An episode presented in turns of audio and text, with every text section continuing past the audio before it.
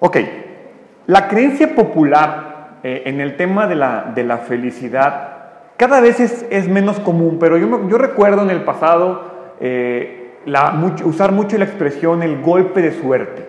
Tuve un golpe de suerte. Eh, y, y, obviamente el tener un golpe de suerte te generaba felicidad. Oye, me fue bien en esto, esto que no me lo esperaba, tuve suerte y me fue bien. Y ese tipo de cosas, ese tipo de situaciones y momentos nos generaban felicidad. Entonces, la felicidad está muy relacionada de una u otra forma con la suerte. Creemos que es la suerte algo que define o marca la felicidad, porque si tenemos buena suerte, pues estamos bien, estamos felices.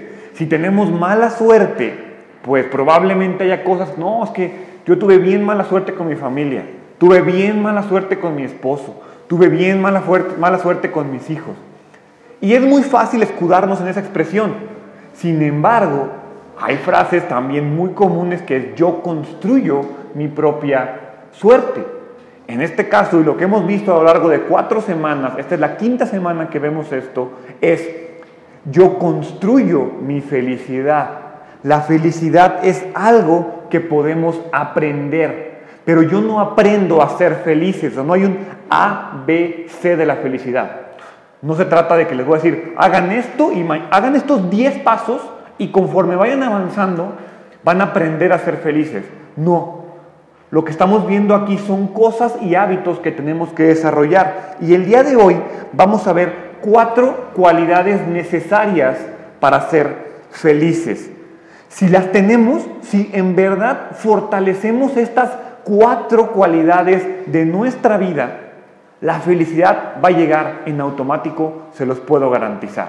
Pero antes de seguir adelante, vamos a orar pidiéndole en verdad a Dios que nos ayude a entender que la felicidad se crea, que la felicidad se aprende y que es nuestra responsabilidad ser felices. Dios, te damos gracias porque en verdad eres bueno, te damos gracias porque tenemos la posibilidad de escuchar tu palabra, de congregarnos, de adorarte, de alabarte y de aprender de ti. Padre, te doy gracias por la gente que está aquí reunida, por todas las familias representadas. Mi oración es que las bendigas, que las guardes y que siempre las tengas en tu mano poderosa, en el nombre de Jesús. Amén y amén. Si yo les digo, vamos a hacer una lista de cualidades y, pusiéramos en, un pizarrón cualidades que generan felicidad y cualidades que generan eh, infelicidad, yo creo que sería un ejercicio, si no 100% seguro, un 90% de las cualidades, todo el mundo las pondría en el mismo lugar. Por ejemplo, si yo digo paciencia, ¿la paciencia qué genera? ¿Felicidad o infelicidad? Felicidad. La mayoría lo pondríamos en la parte de la felicidad. ¿Por qué? Porque si no eres paciente, la gente va a tender a impacientarte y vas a estar de malas, vas a estar enojado. Si yo les digo la bondad, ¿la bondad dónde la pondríamos? en la felicidad también. Porque efectivamente, efectivamente, si tú eres bueno, la gente generalmente tiende a ser buena contigo, por lo tanto eres feliz. Pero si tú eres mala onda, si tú eres un gandalla, pues la gente va a tender a hacer lo mismo contigo y por lo tanto vas a estar infeliz. Yo me puedo llevar así con paciencia, con amor, con coraje, con carácter, con muchas cualidades que podemos tener todos nosotros y muy seguramente todos vamos a hacer el acomodo igual. Habrá una que otra ahí que, por ejemplo, orgullo. Típico pregunta de entrevista de trabajo, eh, por ejemplo, perfeccionista. Es que soy muy perfeccionista. Es tu, es tu defecto que todo mundo en las entrevistas de trabajo dice, soy extremadamente perfeccionista. O sea, por supuesto, quieres quedar bien. Entonces, habrá quien ese tipo de cosas pudiera decir, perfeccionismo pues puede ser bueno o malo según al extremo al que lo lleves. Pero el día de hoy vamos a ver cuatro en específico que a mí me, me sorprendieron, porque en verdad nunca había visto este pasaje de esta manera. Cuando yo leía el libro de Filipenses, este era uno de esos pasajes que yo decía, bueno, pues es que es una carta. Entonces, efectivamente en la carta pues tiene que haber así como, pues cosas que, que no importan tanto. Pero me cayó el 20 de que sí importan, porque lo que pudiera parecer que es simplemente un bueno, pues les quisiera mandar a esta persona y les quisiera mandar a esta persona que me han ayudado.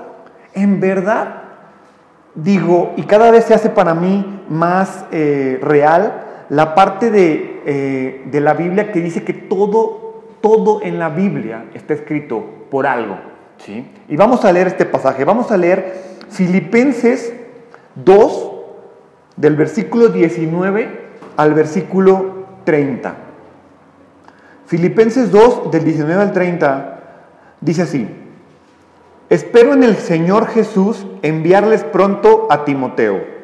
Muy breve, Pablo está escribiendo esta carta a una iglesia en Grecia que él mismo fundó mientras él espera ser ejecutado por eh, los romanos, por el emperador Nerón. Entonces él está escribiéndole a ellos Espero que el Señor Jesús, espero del Señor Jesús enviarles pronto a Timoteo, para que también yo cobre ánimo al recibir noticias de ustedes. No tengo a nadie más que, como Él, se preocupe de veras por el bienestar de ustedes, pues todos los demás buscan sus propios intereses y no los de Jesucristo. Pero ustedes conocen bien la entereza de carácter de Timoteo, que ha servido conmigo en la obra del Evangelio como un hijo junto a su padre y así que espero enviárselos tan pronto como se aclaren mis asuntos y confío en el Señor que yo mismo iré pronto.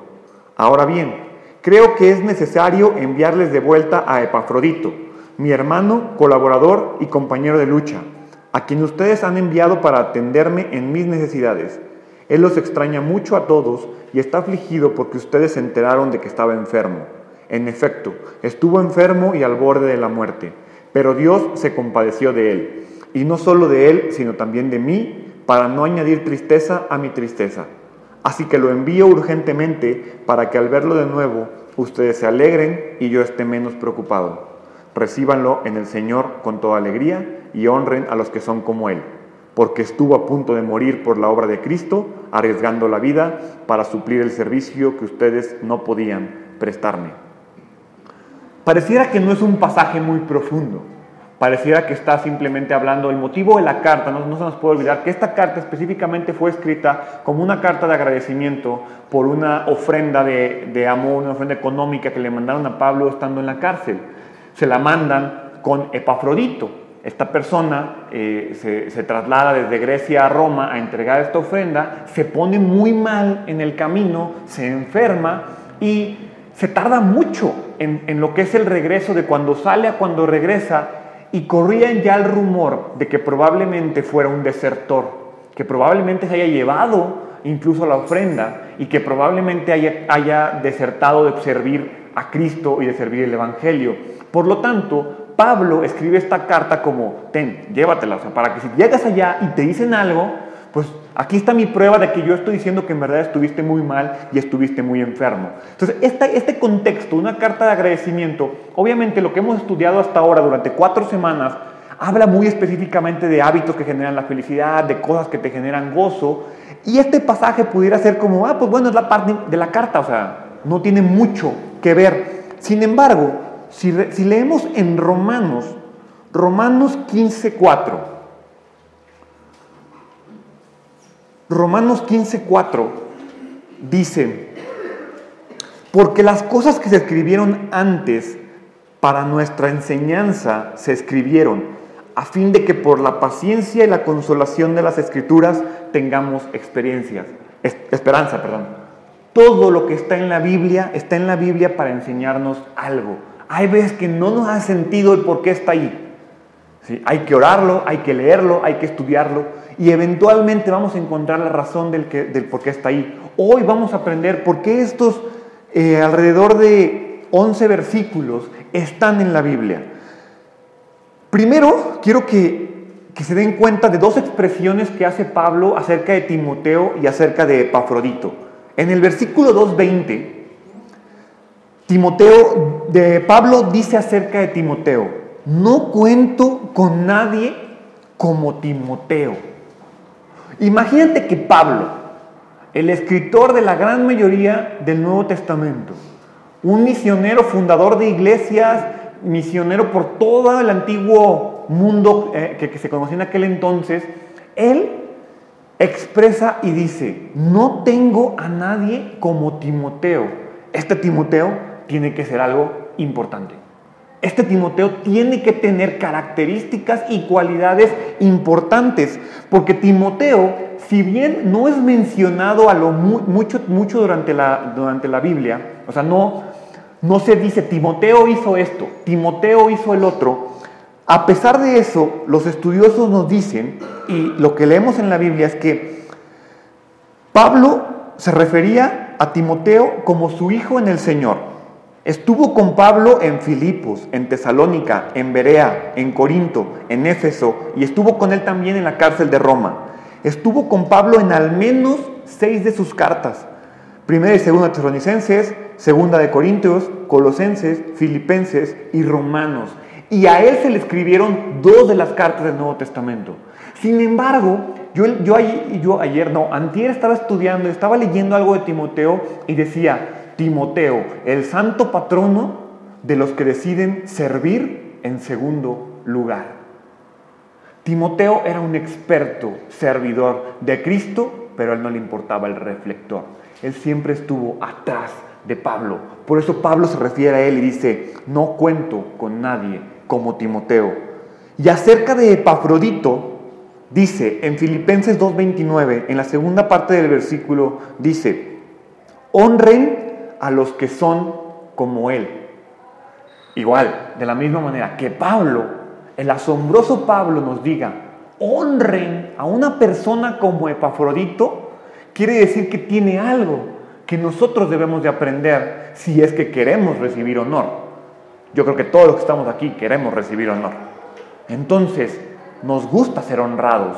Vamos a ver qué características tiene Epafrodito que le hacen merecedores del honor. ¿Sí? Pablo envía a estos dos hombres por tres razones en lo particular. ¿Sí? Las vamos a leer en Vamos, es versículo 19, versículo 28, vienen las dos veces. Pablo envía a estos dos hombres por tres razones. En el versículo 19 nos dice, para que yo también, para que también yo cobre ánimo. Es decir, los envía para él ser feliz. Él busca la felicidad en sí mismo enviando a estas dos personas. En el versículo 28 dice, ustedes se alegren. Él espera que la gente que los va a recibir también sean felices. Y en el versículo 28, yo esté menos preocupado. Busca reducir los niveles de ansiedad generales. Estas personas son enviadas para allá con la firme intención de yo ser feliz, de que ustedes sean felices y de que el contexto en general reduzca la ansiedad. ¿Qué pueden tener estas dos personas que hagan feliz a una persona, que hagan feliz a una iglesia y que reduzcan los niveles de ansiedad generales en el que los envía y en el que los recibe? Pues como su pastor, yo quiero yo quiero que aprendamos estas cuatro cualidades que vamos a encontrar. Son dos de Timoteo y dos de Epafrodito. Y quiero que las pongamos en práctica, porque son muy sencillas de poner en práctica. La número uno es dejar de enfocarnos en nosotros mismos. Mover el enfoque de nuestras vidas de yo a ti, de yo a ustedes. Debo de preocuparme por más gente además de mí mismo. No digo que se tiren ustedes y ya me vale y no cuido nada de mí, me dejo de preocupar de mi vida. No, pero que el 100% de tu tiempo no sea yo, yo, yo, yo. ¿Se acuerdan el ejemplo que les ponía de que si yo ahorita les tomara una foto y la pusiera inmediatamente aquí, ¿qué sería lo primero que buscarían? Se buscarían ustedes mismos. Porque nuestro enfoque, nuestra mente siempre es yo. Si la foto está bonita, es una buena foto. Más bien, si me veo bien en la foto, es una buena foto.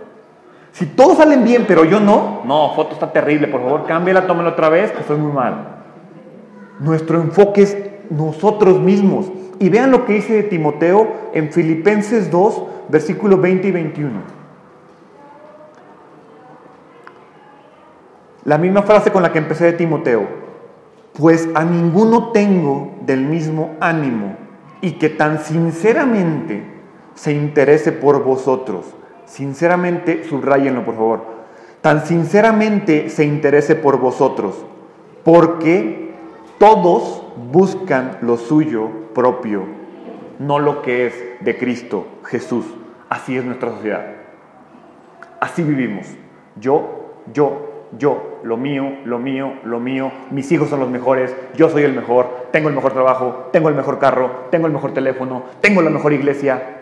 Yo soy lo más importante. Así vivimos. Hay publicidad por todos lados acerca de yo. ¿Se acuerdan de, yo y de la hora? ¿Se acuerdan de una publicidad de Pepsi que era vive ahora? O Nike, solo hazlo. O sea, es, esa, es ese afán de no te preocupes, tú estás bien, llégale. ¿Te da gusto a ti? Hazlo. Oye, voy a afectar a alguien más. No importa, solo hazlo. Disfrútalo. Te va a gustar. Oye, que me quiero comprar esta cosa de Nike. No tengo dinero. No importa, solo cómpralo no pasa nada.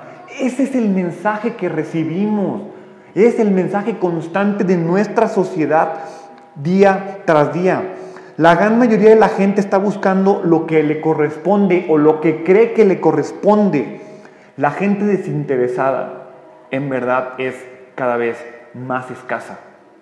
O sea, ya cada vez hay menos gente dispuesta a hacer algo por alguien sin el afán de recibir reflectores. Sin el, o sea, porque incluso ya ahora las obras de caridad cada vez se vuelven hasta parecen competencia. Pues, ¿Qué es más padre, el teletón o el juguetón? Ya están los de la radio también juntando juguetes y todo mundo quiere tener el evento de ayuda más padre. Y ojo, no es malo. ¿Sí? Porque efectivamente es una de las cosas principales que Dios, una mala motivación probablemente, que es yo me doy publicidad a través de esto, pues Dios lo va a usar para hacer algo bueno. Hay gente que se va a ver beneficiada por ese tipo de cosas, ¿sí? Pero no quiere decir que porque el resultado va a ser bueno, la motivación haya sido buena. Si, la que, si lo que te está motivando no es el ayudar, sino es el que me vean que estoy ayudando, que me vean lo bueno que soy, entonces no está sirviendo de nada para ti personalmente. No tenemos un interés sincero. Es algo que tenemos que trabajar. Porque cuando tú llegas a un lugar, tú no piensas, ¿cómo podré ayudar a la gente de este lugar? ¿Qué puedo hacer yo por la gente de este lugar? No, es más, llegas a un lugar y te voltean a ver, lo primero que pasa por tu cabeza es cómo me veo. ¿Sí vengo fajado? ¿Sí? me veo bien, me peiné, no me peiné. Eh, mira, aquella persona está, se ve de buen ver, me voy a sentar al lado de él. O nos gusta cuando llegamos a un lugar y lo primero que es, ¿cómo está? ¿Le puedo ayudar en algo? Nos gusta eso, es nuestra cultura. Tenemos que trabajar nosotros en la otra parte.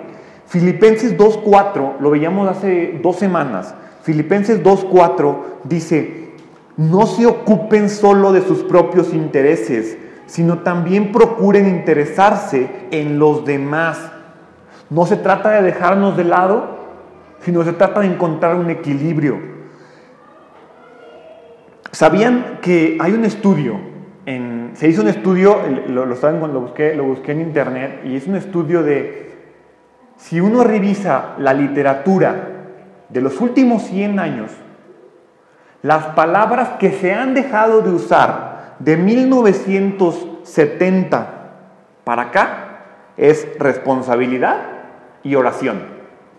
¿Sí? O sea, si hacen un balance, ¿cómo lo hicieron? Supongo que metieron libros en una computadora y vieron cuáles eran las palabras que más se repetían, tal vez quitando pronombres, ¿no? Como de y a. O sea, pusieron solamente las palabras, los verbos y decía que las palabras que se dejaron de usar de 1970 a hoy en día es responsabilidad y oración.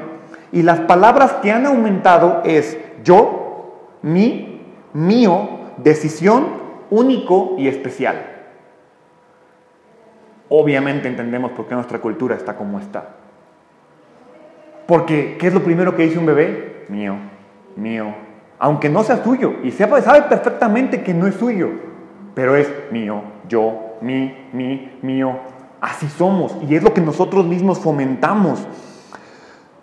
El reto en esta situación es hagan el esfuerzo de interesarse por la persona al lado. ¿sí? Hagan el esfuerzo por, ¿van a ir al restaurante saliendo de aquí? No nada más, le digan al mesero, me traes esto, oye, qué bien te ves, gracias por tu trabajo. Yo hoy en la mañana vi algo y, lo vi a mi esposa hacerlo, estaba, estaba desayunando y estábamos en, una misión en, León y la persona que estaba atendiendo sale y le dice, ¿a qué hora vieron el desayuno? No, pues a las siete y media. ¿Desde a qué hora tuviste que empezar? No, pues llegué a las cinco. Órale. ¿Y a qué hora te fuiste anoche? No, pues me fui a las doce. ¿Cuándo es tu día de descanso? Llevo tres semanas sin descansar. Y escuché que lo único que dijo, ánimo, pues échale ganas. ¿Qué otra cosa le dices? Pero te apuesto que ya por lo menos que la persona se haya sentido, ay, mira, fíjate, alguien me dio ánimo, alguien me valora lo que estoy haciendo, ¿sí? Porque en realidad damos por un hecho que les pagan y pues es su labor, ahí tienen que estar y háganle como puedan. Pero alguna vez te has tomado el tiempo de decirle al mesero, al que ya tiene en el supermercado, oye, muchas gracias por tu trabajo, eres muy bueno.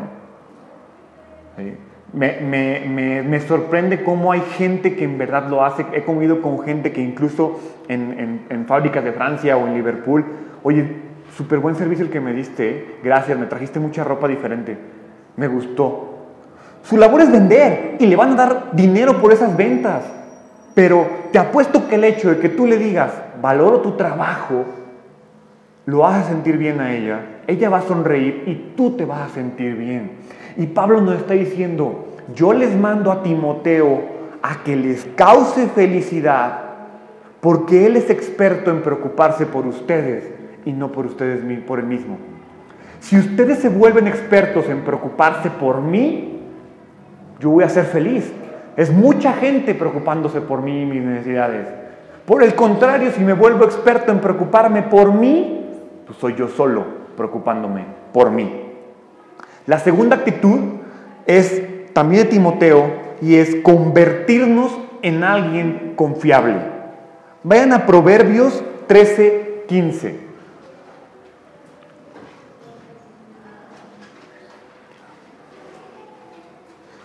Proverbios 13:15 dice, una persona de buen juicio es respetada, una persona traicionera va directo a la destrucción. Una persona traicionera va directo a la destrucción. Una persona que no es confiable va directo a la destrucción entre más gente confíe en nosotros, vamos a ser más felices. No es ninguna ciencia. ¿Estamos de acuerdo? O la gente confía en ti, vas a ser más feliz. Totalmente más feliz. ¿Por qué? Porque la gente te va a confiar cosas, la gente te va a apoyar cuando lo necesites, la gente te va a dar las cosas que tú puedas ocupar. El problema es que queremos que la gente confíe en nosotros, pero somos muy desconfiables. ¿Alguna vez? Yo creo que la gran mayoría, yo creo que sí, todos nos habrá tocado tal vez solicitar un crédito de carro, de tarjeta de crédito, un préstamo en el banco. ¿Qué es lo primero que va a hacer el banco? Checar tu crédito. Va a checar tu crédito. ¿Y qué es lo que revisa en tu crédito? Que tu capacidad o tu dinero que recibes no sea mayor a lo que te exigen ellos que puedas pagar. ¿Por qué? Porque si obviamente ven que no les puedes pagar, pues no te van a prestar. Eso es en cuanto a dinero, pero en cuanto a nuestras relaciones personales es lo mismo. Si yo te confié, oye, te espero a las 4 en mi casa, échame la mano, y llegaste a las 5, ya le bajaste una palomita a su índice crediticio, ¿no? Ya sé que es impuntual. A la otra mejor le digo que llegue a las 3, si quiero que llegue a las 4. Y ya vas, te empiezan a tachar porque entonces, cuando vaya a haber un evento, tú vas a decir, no, mira, es que él llega tarde, mejor vamos a decir otra persona. Y entonces, ese tipo de cosas tan tontas nos empiezan a hacer perder confiabilidad. En Filipenses 2.22 dice, ustedes saben cómo Timoteo ha dado muestras de lo que es. ¿Sí? Ustedes saben cómo Timoteo ha dado muestras de lo que es, como un hijo con su padre, él ha servido a mi lado en la predicación de la buena noticia. Timoteo da muestras de lo que es. ¿Qué quiere decir eso? Timoteo es congruente con lo que dice creer. ¿Las personas confían en ti? ¿Sí? Pregúntate a ti mismo, ¿las personas confían en mí? ¿Soy congruente con lo que digo creer? ¿Sí? Confío, creo en Dios, lo amo con todo mi corazón. Oye, ¿tu suegra? Ah, mure vieja. eso, eso, no es ser congruente. ¿Sí? No puedes separar y, no, es que en las cosas aquí de la iglesia, aquí, pues sí, pero ya en mi vida diaria, no, es que no conoces a mi suegra. Si tuvieras a mi suegra, entenderías que no se puede ser congruente con ella. Dios fue congruente contigo a pesar de que no te lo merecías. Entonces nosotros tenemos que ser congruentes. ¿Sabían que en, Grecia eh, las obras de teatro obviamente eran, unos lugares redondos eh, que no había como telón, no había detrás bambalinas, sino que era una persona en el centro. Y generalmente las obras eran una o dos personas actuando el mismo personaje, más bien varios personajes, la misma persona. ¿Qué era lo que hacían? Se ponían una máscara, actuaban un acto, salían corriendo, se quitaban la máscara, se ponían otra, regresaban, actuaban. Entonces la gente relacionaba la máscara que traían con el personaje que eran. ¿Saben cómo se les llamaba a esos actores? Se les llamaba hipócritos. De ahí viene la palabra hipócrita. Nosotros somos hipócritas. Si nos comportamos de una manera en la iglesia, nos comportamos de una manera en el trabajo, nos comportamos de una manera en la familia, nos comportamos de una manera, de una manera con los amigos, hagan de cuenta que estamos haciendo eso. Te pones una máscara y no eres congruente. No eres congruente, ¿por qué? Porque no vives igual en todos lados. Hay dos cosas que tenemos que hacer para desarrollar una buena reputación, de congruencia. La primera es vivir con integridad. Ser, ¿qué significa ser integridad? Lo apunté porque quería ser muy, muy claro, es ser uno. Íntegro es de integral, de la unidad. Entonces, vivir con integridad es ser uno. No ser varios según el lugar en el que estamos. Es ser uno ser entero, vivir conforme a lo que digo y a lo que digo creer. Es simplemente lo que ves, es lo que obtienes. Eso significa ser íntegro. Vayan a Proverbios 25:13. Proverbios 25:13, me fascinan los proverbios y más proverbios como este, tan refrescante como apagar tu sed con un vaso de agua fresca es contar con un amigo a quien puedes confiarle un mensaje. Ser confiable y tener gente confiable en nuestras vidas nos va a dar felicidad. Yo creo que todos hemos estado en una situación en la que traes una sed, una sed de así, yo le digo a mi esposa, una sed de, de perro del desierto, así de que no aguanto, de que estoy jadeando, de que ya la lengua la trae así como blanquita de que hace mucho que no tomas sed, de que no tomas agua. Entonces, tan refrescante como apagar tu sed con un vaso de agua fresca es aquel que cuenta con un amigo a quien puedes confiarle un mensaje. Y vean lo que dice el versículo 19. Confiar en gente traicionera cuando se tiene problemas es peor que comer con un dolor de muelas o caminar con una pierna rota. Yo creo que a todos también, por lo menos el de las muelas. El de la pierna rota tal vez no a todos, pero el de las muelas todos hemos tenido un dolor de muelas y hemos masticado algo con un dolor de muelas. Así de insoportable es tener gente desconfiable en tu vida. Y tener gente, y cuando tú eres así, vas a estar rodeado de gente así. Proverbios 28:20 la primera parte de Proverbios 28:20 dice, la persona digna de confianza obtendrá gran recompensa.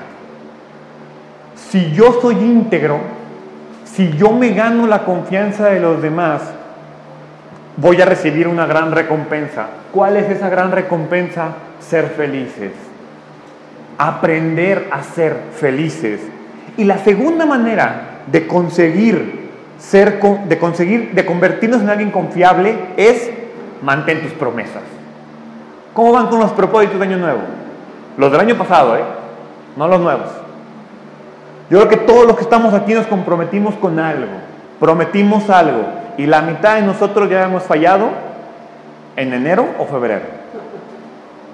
¿Cuántas veces le has prometido algo a tu esposa, a tus hijos, a tus amigos? Hay una historia que, que mi suegra una vez me platicó que yo todavía se me hace tan difícil de creer, y es que resulta que llega una persona a su casa y le dice, hola, ¿cómo estás? Oye, es que mira, dejé a mi hija, no sé con quién aquí al lado de, tu casa y pues ya estaba por aquí y para no regresar a mi casa, pues vengo a visitarte.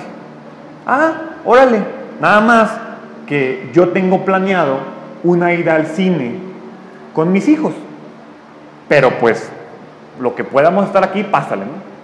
Llega, se siente, empieza a platicarle de sus problemas, sus situaciones y me, platica mi suegra que ella vio como Sari y su hermano ya iban así como al, como al cuarto, así en posición de derrota de que ya no vamos a ir al cine.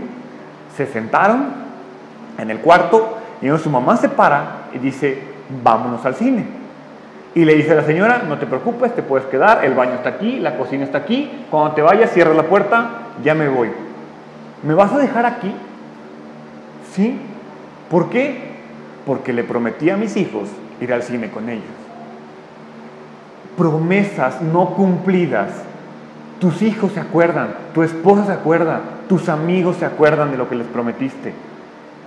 Yo eh, me acuerdo que estaba platicando un día con un amigo, con un vecino, y le digo, eh, su hijo se llama Mateo, estaba ahí, tiene tres años. Y le digo, Mateo, cuando quieras te invito a mi casa, vamos a jugar fútbol un día. Y, Ernesto, se llama Ernesto mi compañero, me dice, ni le digas eh, que te la va a hacer válida. Yo volteé y dije, pues qué bueno, porque sí espero hacerlo. No nomás lo estoy diciendo. Pero ¿qué me, ¿qué me dijo la actitud de Ernesto? Que mucha gente le ha prometido cosas a su hijo y no se las han cumplido. ¿Y qué es lo que provoca? Que la confianza del niño a los tres años se empiece a romper. Ese es el efecto que podemos tener en ellos. Por eso nosotros debemos de ser confiables y ser bien cuidadosos con lo que prometemos. Si no lo vas a cumplir, no lo prometas. Es muy complicado. Oye, te hablo mañana. Dile, oye, no tengo chance de hablarte. ¿eh? Mejor luego hablamos, no sé cuándo. Después nos ponemos de acuerdo. Pero no, te hablo mañana. No, sí voy a la fiesta, ¿eh? Tengo 10 compromisos ya, pero me voy a dar 10 minutos para ir a visitarte y dar tu abrazo no lo vas a hacer, dile, no lo voy a hacer. ¿Qué ganamos?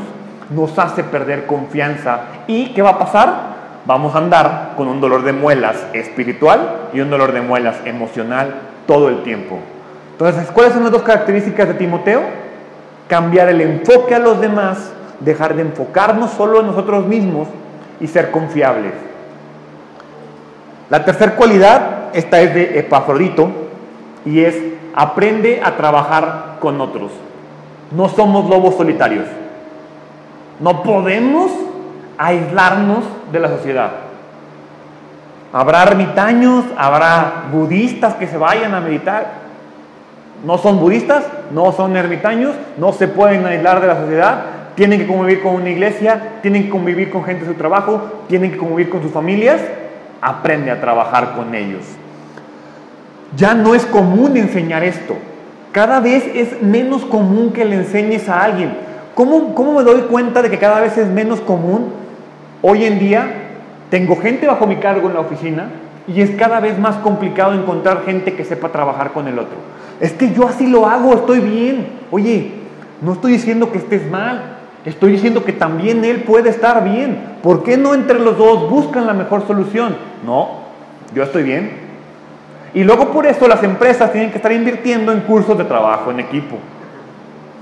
Si tú le enseñas a tu hijo desde chiquito a compartir, a guardar los juguetes juntos cuando acaban de jugar, el niño va a entender que las cosas se pueden hacer juntos y que no es cuando yo quiera. Vayan a Filipenses 2.25. Epafrodito era un jugador en equipo muy bueno. Y vean lo que dice Pablo de él. Mas tuve por necesario enviaros a Epafrodito, mi hermano, colaborador y compañero de milicia. Subrayen esas tres palabras, vamos a regresar a ellas.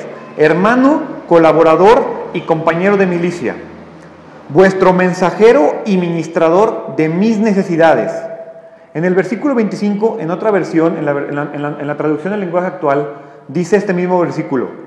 Hace algún tiempo ustedes enviaron al hermano Epafrodito para que me ayudara en lo que me hiciera falta. Él ha trabajado, él ha luchado conmigo para defender el mensaje de la buena noticia. Ahora me parece conveniente que él vuelva a ustedes. Epafrodito sabe trabajar con las personas. Dice Pablo, ha trabajado conmigo, ha luchado conmigo. Si nosotros no sabemos trabajar con las personas diferentes a nosotros, estamos en un gran problema. Porque, ¿qué creen? El 99.9% de las personas en el mundo es diferente a ustedes. Entonces, no podemos estar buscando a la persona adecuada, a mi pareja adecuada, a mi mejor amigo que es mi alma gemela. No lo vas a encontrar. Y si lo encontraste, felicidades. Pero te apuesto que es más fácil encontrar las cosas que están diferentes que las que están iguales. Cuando tú empiezas una relación con alguien, no se trata de buscar lo que tienen en común, ¿eh? se trata de buscar lo que tienen diferente y saber si puedes vivir con ello. Porque si no puedes vivir con lo que tiene diferente a ti, ni te relaciones con ello, vas a vivir infeliz toda tu vida. Esa es la causa número uno de divorcios. Gente que quiere cambiar a sus parejas. No, a pechuga. Ya sabes que es enojón. ¿Puedes vivir con alguien enojón? Órale. Y ora porque Dios le quite el enojón, ¿eh? Porque tú se lo vas a quitar. Pero si Dios no se lo quita porque Él no se lo quiere quitar a sí mismo, a pechuga que es enojón. Y, este, y tenemos que estar dispuestos a vivir con alguien así. Si no, ¿para qué empiezas a andar con Él? ¿Para qué lo vuelves tu amigo? Se trata de que busquemos qué es lo que es diferente a nosotros y veamos si podemos aguantarlo o no podemos aguantarlo. ¿Por qué les dije que subrayaran mi hermano, colaborador y compañero de milicia? Porque Pablo usa estas tres palabras como una metáfora acerca de lo que es la vida hoy en día. Ustedes no van a dejar mentir que de entrada la vida es una familia.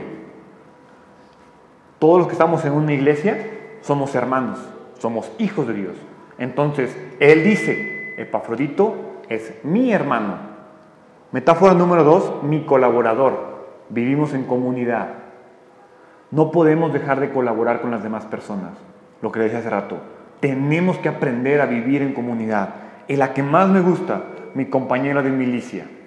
No quiere decir que Pablo andaba peleando con espadas por el mundo para evangelizar. Lo que está diciendo, la vida es una lucha. La vida es una guerra. La vida es una guerra en contra del pecado y necesitamos gente que nos ayude. Necesitamos gente que nos soporte y gente que nos levante cuando nos caemos. Porque sí, claro, qué chido si lo puedes hacer tú solo. Qué padre si tú te puedes caer, tú levantarte y en el nombre de Dios darle gracias y levantarte cada vez que te caes. Pero seamos sinceros, la gran mayoría del tiempo, la gran mayoría de las veces nos gustaría tener a alguien a nuestro lado que nos ayude a levantarnos. ¿O no? Entonces Pablo te dice, tenemos que aprender a vivir la vida en familia, en comunidad y en guerra. Si no aprendemos a trabajar en equipo, no podemos ser parte de ninguna familia, no podemos ser parte de ninguna comunidad y no podemos pelear junto a nadie en nuestra guerra. Y vamos a estar peleando solos la guerra todos los días. Filipenses 2.26, perdón, Mateo 5.9. Mateo 5.9 Dice, dichosos los que trabajan por la paz, porque serán llamados hijos de Dios. La paz solo es una. Por lo tanto, todos juntos debemos de trabajar por ella. Si todos juntos trabajamos por la paz, seremos llamados hijos de Dios. Si estás trabajando por hacer valer tu opinión, tu verdad, lo que tú crees, a golpes y sombrerazos, ni siquiera vas a ser llamado hijo de Dios. ¿Si ven la importancia de eso? Les repito, somos familia. 133 veces en la Biblia Dios usa la relación de familia con nosotros, con su iglesia. Dice que debemos de ser, aprender a ser considerados. Para poder trabajar con otros, el primer paso es aprender a ser considerados. Vean lo que dice Filipenses 2.26 de Epafrodito. Él tenía gran deseo de veros a todos vosotros y gravemente se angustió porque habíais oído que había enfermado. Número uno, Pablo está preocupado por Epafrodito. ¿Sí? Epafrodito está preocupado por la gente de Filipos. Si nosotros tenemos esa cadena de preocupación por las necesidades de los demás, la felicidad se va a dar, la gente nos va a querer. Consejo de vida para esposos, hijos, trabajadores, hermanos. Entre más considerado seas con las demás personas, más feliz vas a ser. Hagan el intento. No apliquen la es que ¿por qué no me dices lo que tienes? Ya sabemos que no nos lo van a decir. Así somos. Nos gusta que nos adivinen lo que tienen, ¿sí? ¿O no nos gusta? ¿Por qué no? Pues si ya sabes que le gusta que le digas que lo quieres, se lo dices. Si ya sabes que tiene una necesidad de compañía, háblale. Si ya sabes que le gusta salir al cine, invítalo al cine sé considerado. Yo cada vez que pienso en este tema, me asombra la cantidad de veces que he dejado pasar oportunidades de ayudar a las demás personas sabiendo lo que necesitaban. Y no estoy hablando de dinero, de ropa, de cobijo, de casa, no. Estoy hablando de una palabra. Estoy hablando de cinco minutos de mi tiempo. Estoy hablando de una llamada de teléfono, de un mensaje de texto.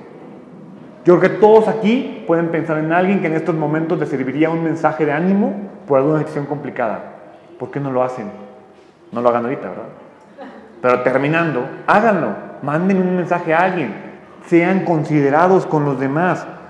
Vean lo que dice Primera de Corintios 1.10. Primera de Corintios 1.10 dice, os ruego pues, hermanos, por el nombre de nuestro Señor Jesucristo, que habléis todos una misma cosa, que no haya entre vosotros disensiones, sino que estéis perfectamente unidos en una misma mente y en un mismo parecer. Tenemos que trabajar juntos para hacer funcionar las cosas. El problema de toda relación, principalmente del matrimonio, es que dejamos de trabajar en el matrimonio y por lo tanto el matrimonio deja de trabajar. El matrimonio es una relación como cualquier otra relación que se trabaja todos los días, desde que te despiertas, mientras trabajas, cuando comes con la otra persona y cuando te vas a dormir. No podemos esperar que nuestro matrimonio funcione en automático. Habrá días, habrá momentos, habrá situaciones que podrá librarla un día, dos días, tres días de desconsideración. Pero te apuesto que no duras bien con dos semanas siendo desconsiderado con la otra persona. Sé considerado con la persona que te relaciona, no solo tu pareja, tus amigos, tus familiares, la gente de tu iglesia. El reto es, antes de actuar y antes de hablar, vamos a pensar si lo que le voy a decir a la otra persona lo va a afectar positiva o negativamente. Hay gente que dice como cualidad, es que yo digo lo que pienso. Neta, un perico dice lo que piensa. Tú piensa antes de decir las cosas, porque tus palabras hieren a las demás personas. Y eso me lo digo a mí todos los días cuando platico con mi esposa. Porque soy muy bueno diciendo cosas que la pueden lastimar. Y somos muy buenos. ¿A poco no sabes qué cosas decirle a la persona que te cae mal?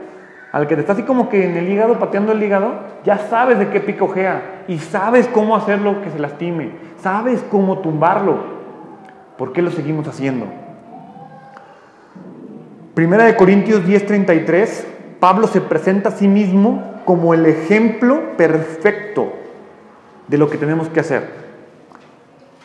Pablo dice, como también yo en todas las cosas agrado a todos, no procurando mi propio beneficio, sino el de muchos, para que sean salvos. Pongo la salvación de otros antes que mi propia comodidad.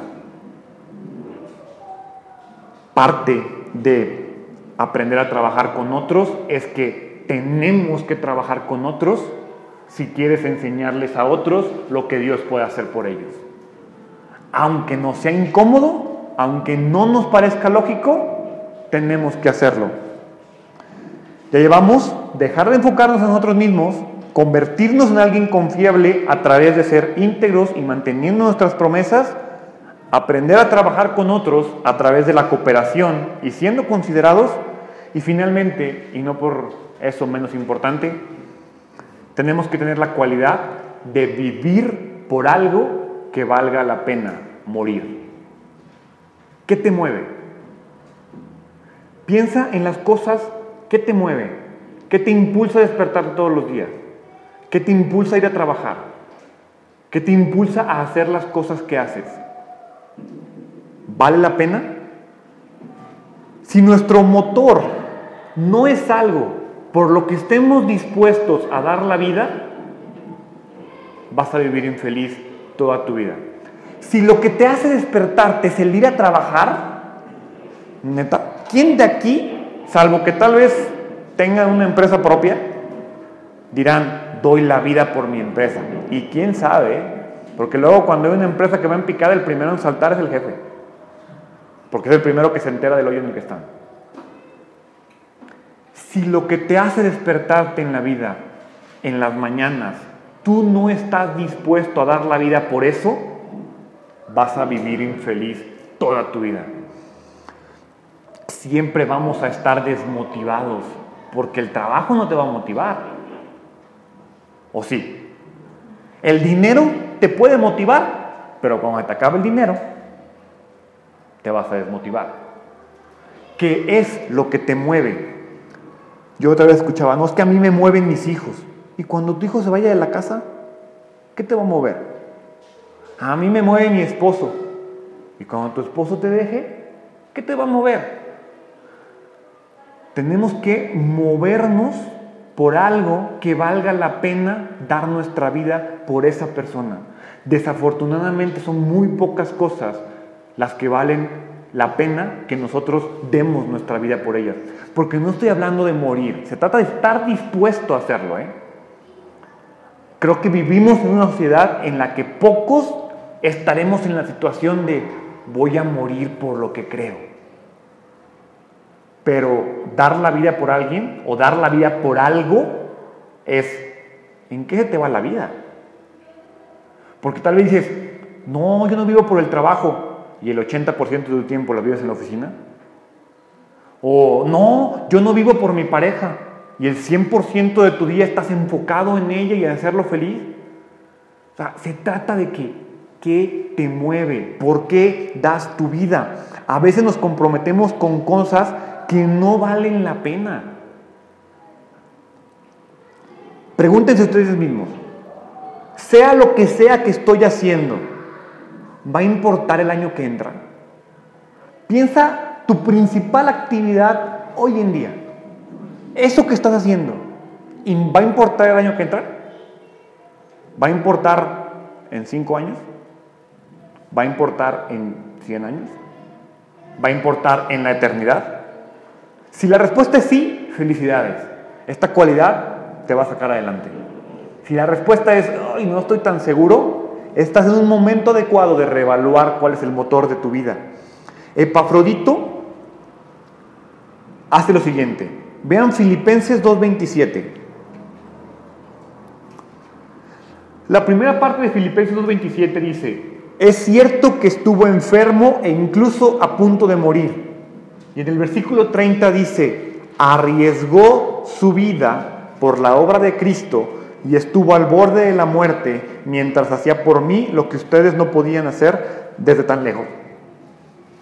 Vamos a poner un contexto. Roma, Grecia. 1300 kilómetros, no hay avión, no hay barco, es burrito siguiente va y piececitos. 1300 kilómetros. Tuvo que moverse de Pafrodito, de donde estaba Filipos, hacia Grecia. Si yo a ustedes les digo, oigan, se me quedó la computadora de la iglesia en la casa, ¿pueden ir por ella? ¿Quién es el primero en decir, órale, va, yo voy? Habrá unos cuantos que sí, pero habrá los que, ay, no, hasta allá, hasta pozos. No, está bien, oye, llévate el carro, no hay bronca. No, no, mejor no, que vaya alguien más. ¿Sí? Nosotros no estamos viviendo. Si no tenemos esa razón, esa razón, no estamos viviendo, estamos existiendo. El término que Pablo usa ahí, por eso lo subrayé, arriesgó. Ese término en griego es paraboleustai. ¿sí? Paraboleustai. Es un término de los juegos de azar.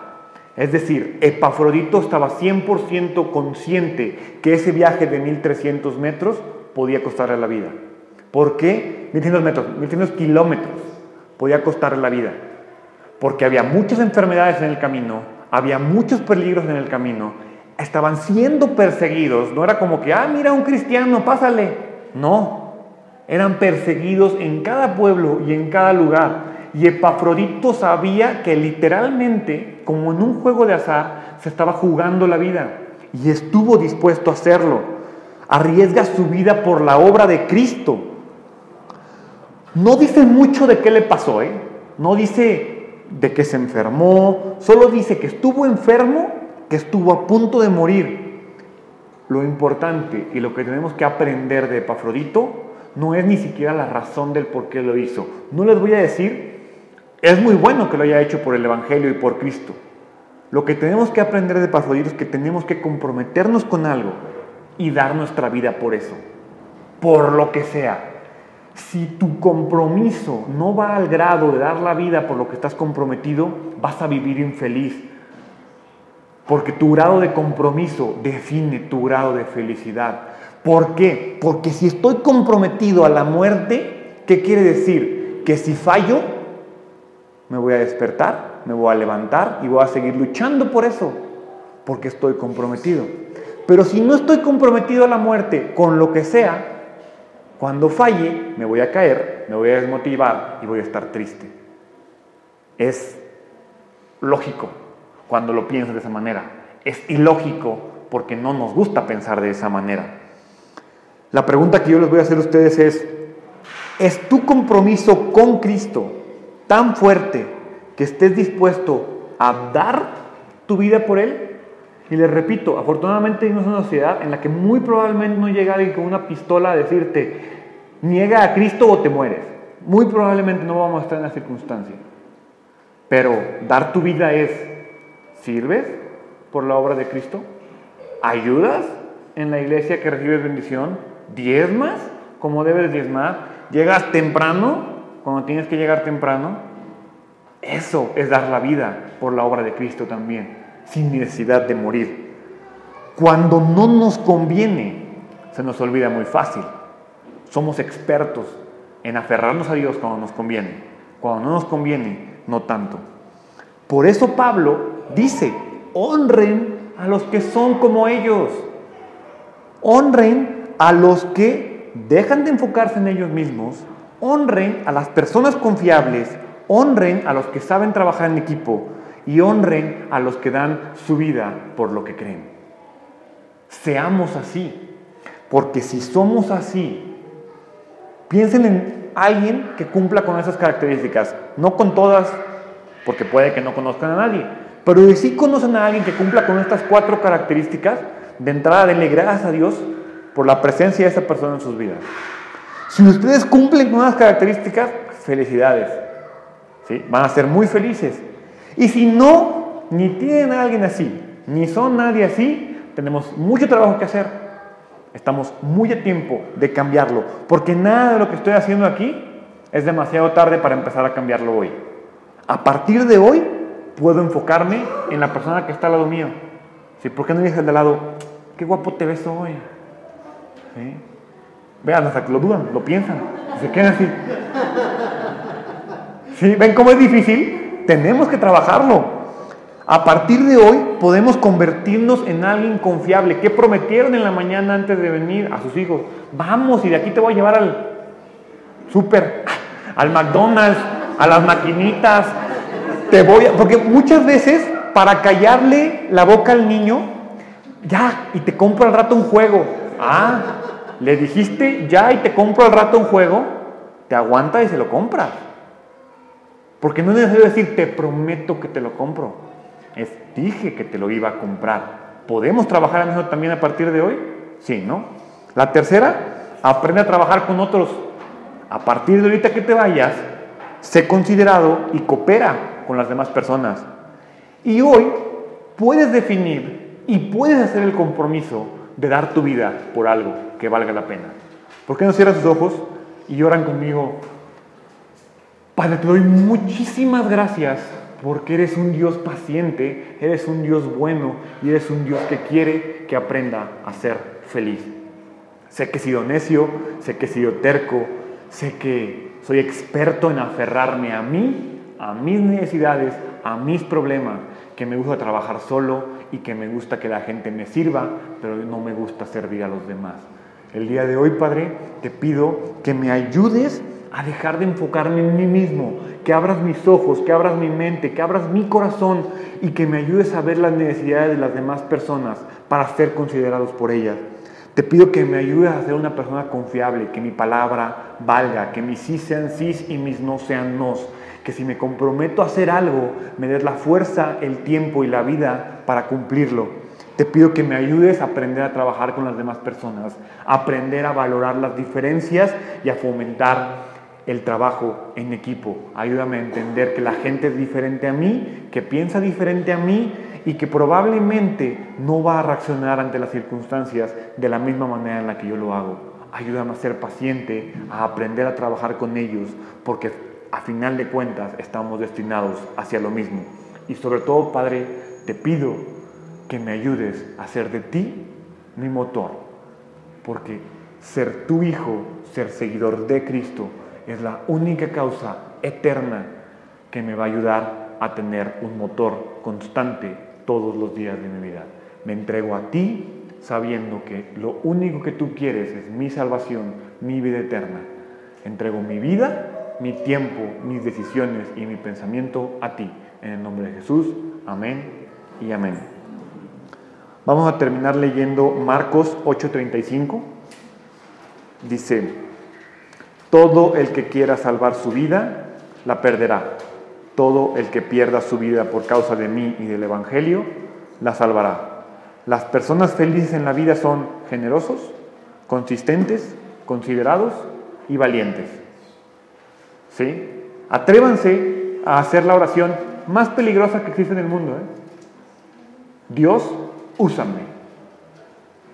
No le digan cómo quieren ser usados. Solo digan, Dios, úsame. ¿Por qué no se ponen de pie? Y cerramos nuestros ojos y levantamos nuestras manos para recibir bendición, iglesia de identidad. Que el Señor te bendiga y te guarde. Que el Señor te mire con agrado y te extienda su amor. Que el Señor te muestre su favor y te conceda la paz en el nombre de Jesús. Amén y amén. Gracias, que tengan muy buena semana y que Dios los bendiga.